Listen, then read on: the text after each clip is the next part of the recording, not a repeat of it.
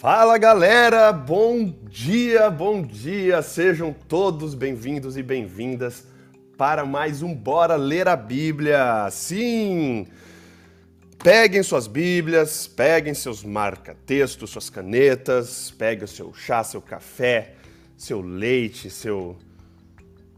Enfim, fique aqui, acomode-se e abra as Bíblias de vocês em Gênesis capítulo 6. Sim, Gênesis capítulo 6. Vamos, antes então de lermos e começarmos a analisar aqui Gênesis capítulo 6, vamos fazer uma oração e aí nós começamos a leitura. Oremos. Pai amado e querido, nós lhe agradecemos muito, Pai, por todas as bênçãos que o Senhor nos concede, Pai. Agradecemos, Pai, porque o Senhor é todo, todo poderoso, o Senhor é soberano. O Senhor é o Criador, é o mantenedor, Pai. E nós somos meras criaturas e mesmo assim, sendo meras criaturas, o Senhor nos ama infinitamente com amor que nós não podemos compreender totalmente, Pai. Agradecemos pelo, pela boa noite de descanso, agradecemos pela bênção de termos um teto e agradecemos pelos momentos que temos agora, a oportunidade de abrir a Tua palavra, Pai. Ao abrir a Tua palavra em Gênesis capítulo 6, queremos convidar o Espírito Santo para estar conosco que o Senhor nos dê sabedoria que vem do alto, nos dê um entendimento para compreendermos o que está escrito aqui. Seja com todos que estão acompanhando ao vivo, Pai, e também os que estão acompanhando a gravação. Tudo isso nós te pedimos e agradecemos por amor de seu santo e maravilhoso nome, Pai. Amém.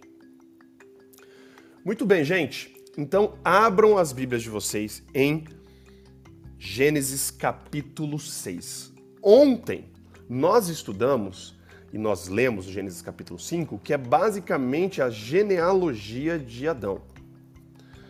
Muitas pessoas acham chato, né, e ler as genealogias, mas ontem eu dei um insight muito poderoso de como as genealogias podem dizer muitas coisas. Por exemplo, ontem nós vimos que se nós formos analisar as genealogias de Adão e tudo mais, e ontem chegou até Noé, nós podemos ver que Noé foi contemporâneo de Adão. Adão ali viveu nos mesmos dias de Noé. Então, provavelmente Noé ouviu histórias, ouviu coisas da boca de Adão, cara. Isso é muito louco. Nós vimos também ontem falando de Enoque. Enoque andando com Deus e Enoque sendo levado por Deus sem passar pela morte.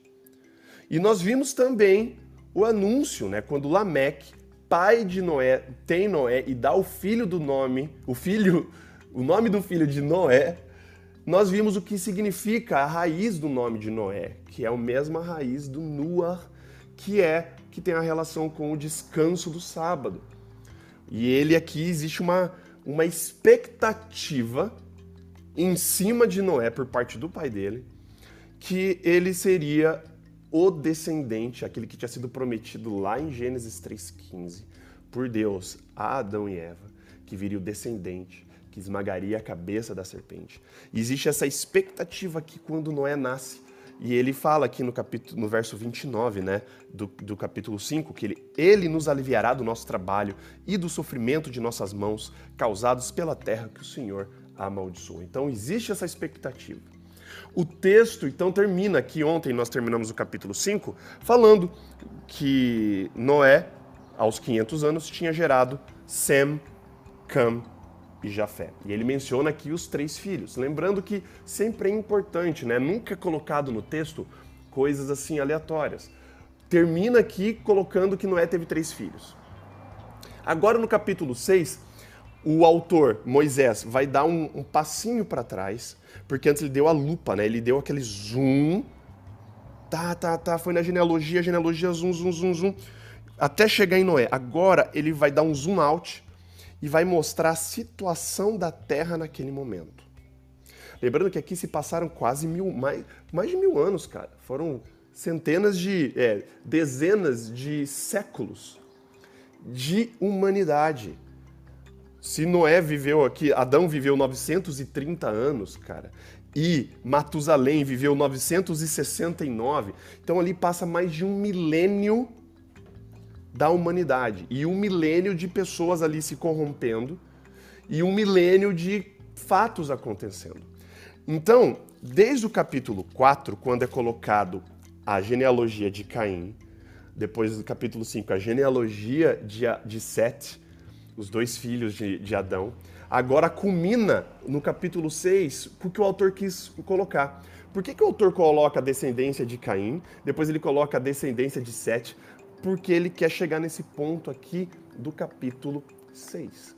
Então, nós vamos entender agora. Vamos ler então, começar a ler o capítulo 6. Na minha Bíblia, nova versão internacional, começa assim. Quando os homens começaram a multiplicar-se na terra e lhes nasceram filhas, os filhos de Deus viram que as filhas dos homens eram bonitas e escolheram para si aquelas que lhe agradaram. E aqui a, a, grande, a, a, grande discussão é que existem muitos teólogos, existem muitos, muitos, muitas pessoas capacitadas e muitos estudiosos que associam os filhos de Deus aqui com anjos, porque eles pegam a mesma terminologia dos filhos de Deus lá de Jó. Lá em Jó nós vemos que existe um encontro no céu e todos os filhos de Deus se reúnem para se encontrar com Deus lá no, no céu, naquele lugar. E aí eles pegam a mesma terminologia do fi, dos filhos de Deus de Jó e aplicam aqui para os filhos de Deus, dizendo que os anjos desceram, transaram com as mulheres daqui da terra e tiveram filhos. Mas, quando nós analisamos o texto, na narrativa, aqui fica claro quando você lê numa tacada só, que você lê desde descendentes de Caim e os descendentes de Adão, nós, e eu lembro, e eu lembro que eu comentei isso ontem, o contraste de caráter entre, os dois, entre as duas descendências. Nós vimos ontem que o caráter dos descendentes de Caim, o Lameque, que era descendente de Caim, ele era o quê? Ele era promíscuo, ele era vingativo, ele era assassino, orgulhoso, violento, sabe? E aí, do outro lado, coloca Enoque, que é também a, ambos sétima geração depois, né? Enoque é o cara que era, andava com Deus. Então esse contraste ele é colocado propositalmente para o capítulo 6 aqui nos apresentar os filhos de Deus, então nada mais é que os descendentes de Sete, os que invocavam o nome do Senhor, que é dito no capítulo 4, quando Sete tem o filho dele, Enos, que nessa época começou-se a invocar o nome do Senhor. E os filhos dos homens são os descendentes de Caim, são os que não estavam nem aí para nada.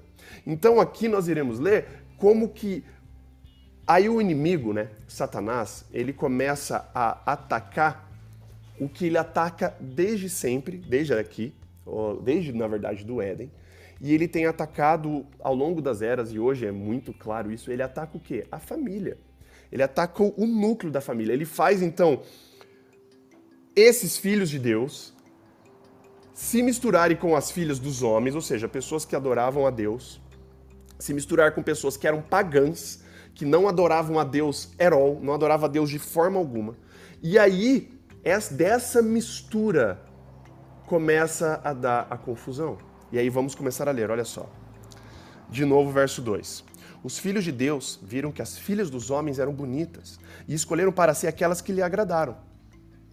Então disse o Senhor: Por causa da perversidade do homem, meu espírito não contenderá com ele para sempre, ou não permanecerá com ele para sempre. Ele só viverá 120 anos. Deus aqui então agora coloca um limite de idade, porque as pessoas estavam vivendo de forma pesada, violenta, promíscua, durante séculos, multiplicando a sua maldade. E Deus fala assim: não, calmou. Vou, vou diminuir isso aqui. Aqui é colocado que Deus ativamente coloca um limite de idade. E aí, verso 4: Naquele naqueles dias havia nefilins na terra. Nefilins aqui é gigantes. É o mesmo termo usado em números quando o Moisés está com o povo de Israel para entrar na terra de Canaã e os, os espias da terra de Canaã enxergam os, os habitantes da, da Terra Prometida como nefilins, como gigantes. A gente vê um dos nefilins clássicos, é Golias, que Davi enfrenta. Golias é dito na Bíblia que tem 2,90 metros. E 90. Grande pra caramba. Então, assim, Esses gigantes, naquela, naquela época, as pessoas, como eu disse, né, elas estavam mais, muito mais próximas da criação do que nós estamos hoje. E nós vemos a degradação da humanidade ao longo dos séculos. Então, aqui naquela. E aí fala no, capítulo, verso 4 que naqueles dias haviam nefilins, e também posteriormente, quando os filhos de Deus, de novo, os dois lados, os filhos de Deus possuíram as filhas dos homens e elas lhe deram filhos. E eles foram heróis do passado, homens famosos. Vale um parênteses aqui. Quando é dito que eles foram heróis do passado e homens famosos, o que tornava lá naquela, naquela época um homem famoso ou um homem herói? O que tornava uma pessoa um homem famoso, um herói digno de ser contado histórias a respeito dessa pessoa era o que? Violência, guerra, contenda. Esse cara se destacava, ele era herói, ele era um homem famoso porque ele era um cara violento, ele era um cara combativo, ele é um cara que tinha participado de muitas tretas, de muita guerra, ele era um cara perverso. Ele conseguiu renome, herói, naqui, nesse, nesse sentido, ele conseguia esse renome por conta da violência dele. Então fala que esses homens eram heróis do passado, homens famosos. Homens famosos por quê? Porque eram violentos, homens combativos. Esses gigantes eram tudo o que Deus não tinha desejado e não tinha planejado para a humanidade. Enquanto Deus tinha planejado para os homens serem cuidadores da terra e cuidadores do próximo, aqui nós vemos que essa mistura dos descendentes de Sete com os descendentes de Caim quando eles começaram a se misturar, eles começaram a mudar completamente os valores deles. E isso foi generalizado. Generalizado. Nós vamos ver amanhã que a parada foi generalizada. Não foi um, dois, três. Não. Um, o globo estava corrompido por causa dessa mistureba de pessoas que adoravam a Deus com as pessoas que não acreditavam em Deus e não, na verdade, acreditavam, mas escolhiam ativamente não adorar a Deus. Isso é pior ainda. E aí eles iam contra. E aí, dessa galera, surgiu esses nefelins, os heróis famosos. Só que eles eram completamente perversos, eram completamente corrompidos. E aí, verso 5, triste ler isso aqui. O Senhor viu que a perversidade do homem tinha aumentado na terra e que toda, toda a inclinação dos pensamentos do seu coração era sempre, sempre e somente para o mal. Então o Senhor arrependeu-se de ter feito homem sobre a terra, e isso cortou-lhe o coração.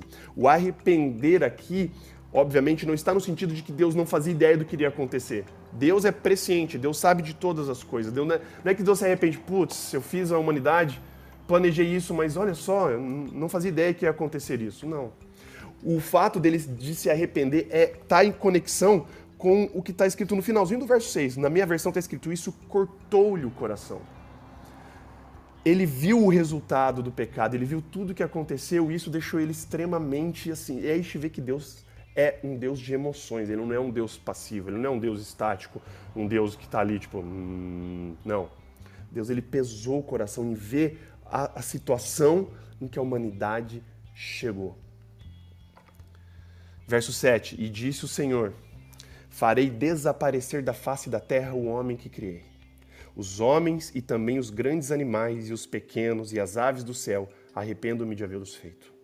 A Noé, porém, verso 8, o Senhor mostrou benevolência ou graça, dependendo da versão. No hebraico é graça a palavra. Então a Noé, porém, Deus mostrou benevolência, não porque Noé fez algo por ele mesmo por merecer. Aqui é dado a graça a Noé. E nós vamos ver o motivo. Nós vamos ver o motivo agora, olha, olha só. E aí agora dá o zoom de novo. Então o autor aqui ele dá o zoom out, mostra a situação da Terra, mostra o porquê que o que vai acontecer agora. Ele mostra os motivos e agora ele dá de novo ele dá um zoom na história de Noé, que foi anunciado lá atrás na genealogia, com a expectativa do pai dele que Noé iria trazer descanso à terra. Verso 9. Essa é a história da família de Noé. Dois pontos. Noé era um homem justo e íntegro entre o povo da sua época e ele andava com Deus. A mesma expressão aqui de Noé é usada somente para quem? Para quem? Ele andava com Deus. Para quem? Enoque, muito bem. é usado para Enoque. A mesma expressão, ele andava com Deus, só é usado para Enoque. Ou seja, Noé, de dentre todos ali, ele era parecidíssimo com Enoque, de andar com Deus, de estar ali do lado dele, de estar em comunhão constante com Deus. Ele andava com Deus. E aí Noé, de novo é mencionado, gerou três filhos, Sem, Cam e Jafé. É terceira, a segunda vez que é mencionado os filhos de Noé aqui. Primeiro foi anunciado no verso 32 do capítulo 5. Agora de novo é mencionado que ele tem três filhos. Repetições na Bíblia importam.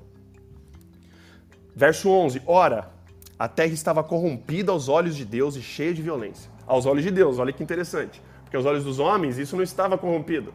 Aos olhos dos homens isso estava tranquilão. Vamos continuar matando, vamos continuar promíscuo, vamos continuar casando com 70 mulheres, vamos continuar fazendo tudo que é errado. E aos olhos dos homens isso era normal, mas aos olhos de Deus a terra estava cheia de violência. E ao ver, verso 12, como a terra se corrompera, pois toda, toda a humanidade havia corrompido a sua conduta, Deus disse a Noé: Darei fim a todos os seres humanos, porque a terra encheu-se de violência por causa deles. Eu os destruirei com a terra.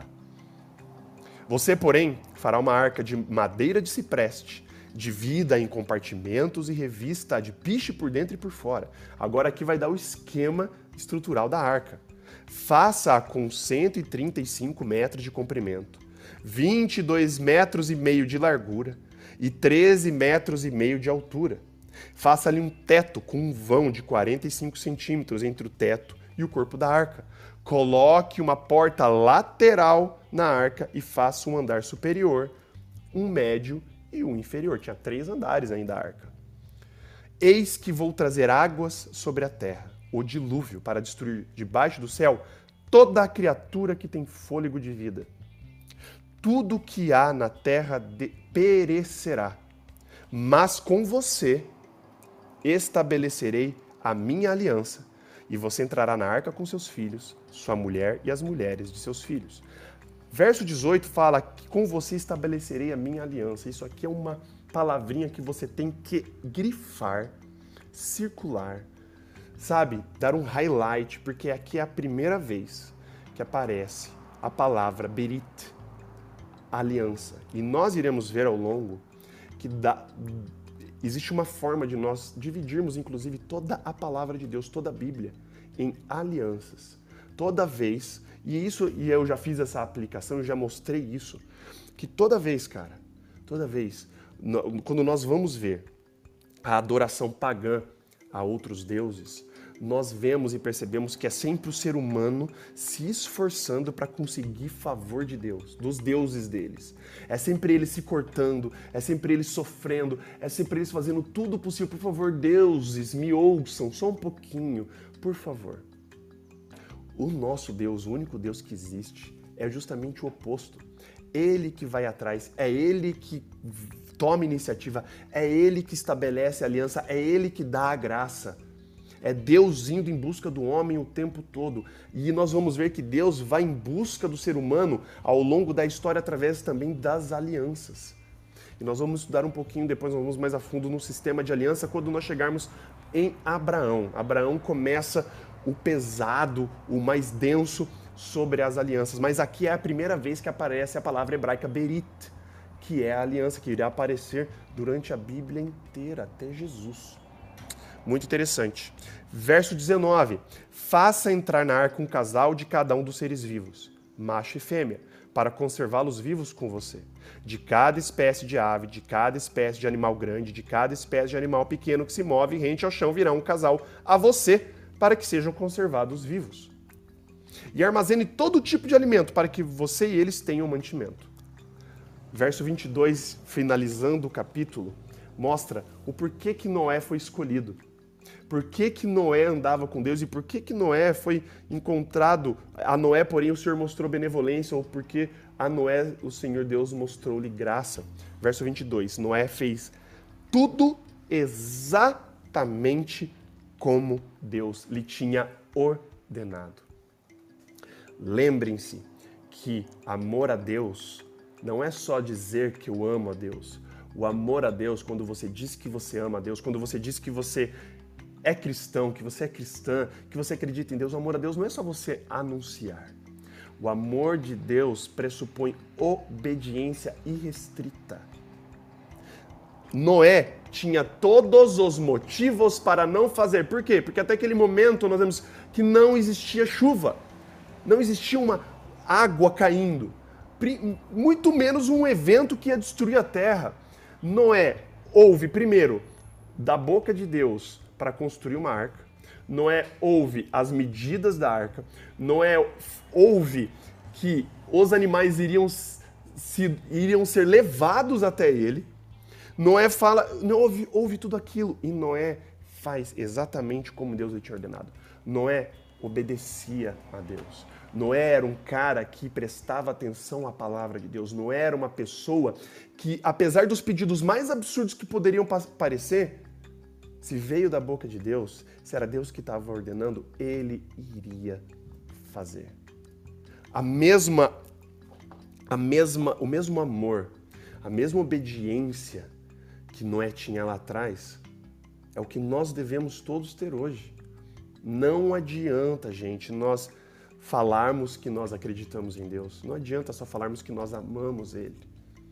O nosso amor, e nós, quando nós estudamos nos, nos, nas temporadas anteriores do Bora Ler a Bíblia, quando nós estávamos estudando o Novo Testamento, nós vemos que, sim, a graça existe, mas ao mesmo tempo, porque olha que a graça de Deus não é algo novo, a graça de Deus não é algo ao Novo Testamento. A graça de Deus aparece aqui desde sempre. A graça de Deus aparece até para Caim, como uma forma de um sinal colocado em Caim para Caim não ser perseguido e ser morto. A graça de Deus é mostrada aqui no capítulo 6, verso 8 a Noé.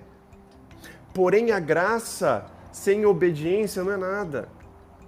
Noé obedecia a Deus. Noé confiava completamente em Deus. Por isso que é mostrado que Noé era justo, íntegro e mostrava que Noé andava com Deus. O caminhar com Deus pressupõe obediência. É confiar nele. É confiar completamente a sua vida, os seus caminhos. É você colocar Deus no centro da tua vida e no controle da tua vida. Noé colocava Deus no centro da sua vida.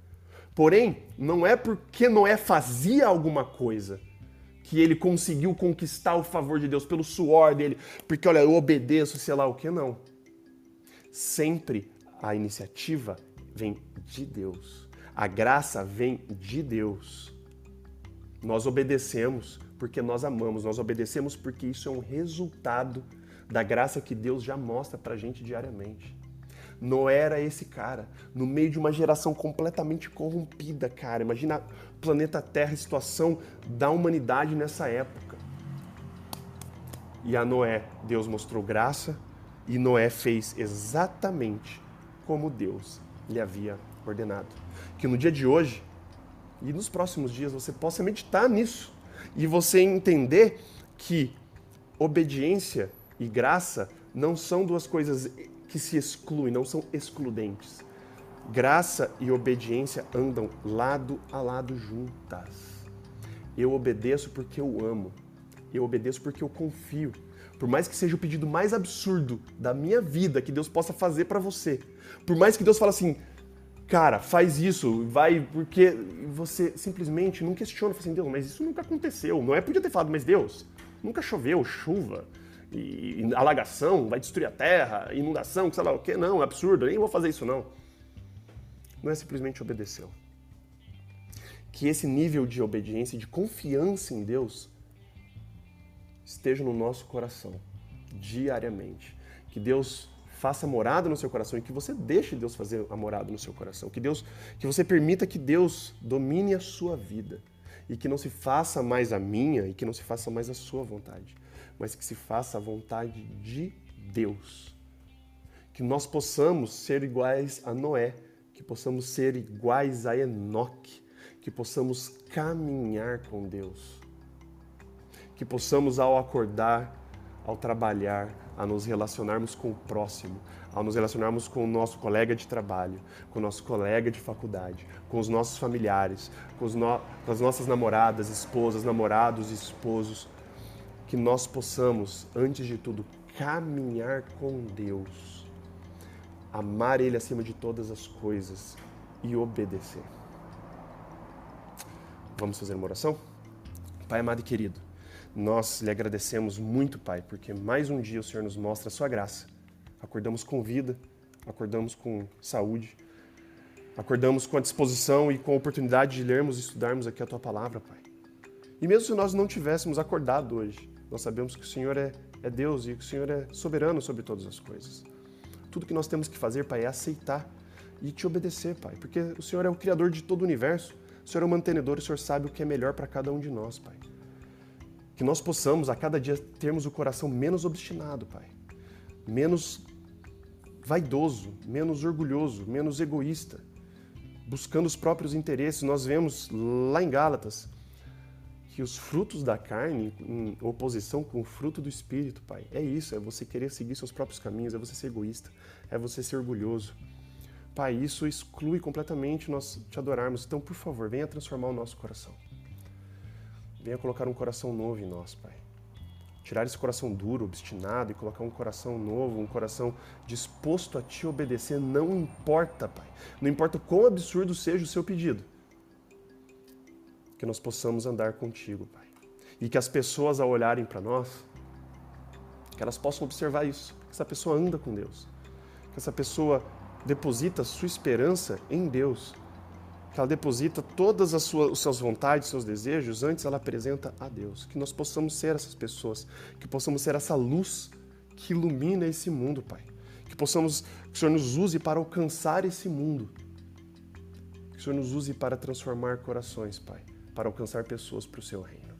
Quero pedir que o Senhor seja com todos os que estão acompanhando aqui o Bora Ler a Bíblia. Seja agora ao vivo, seja depois na gravação, seja com, também com todas as famílias aqui representadas.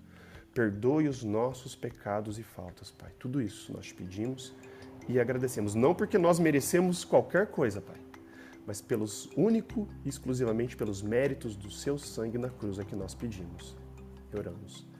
Amém, Pai.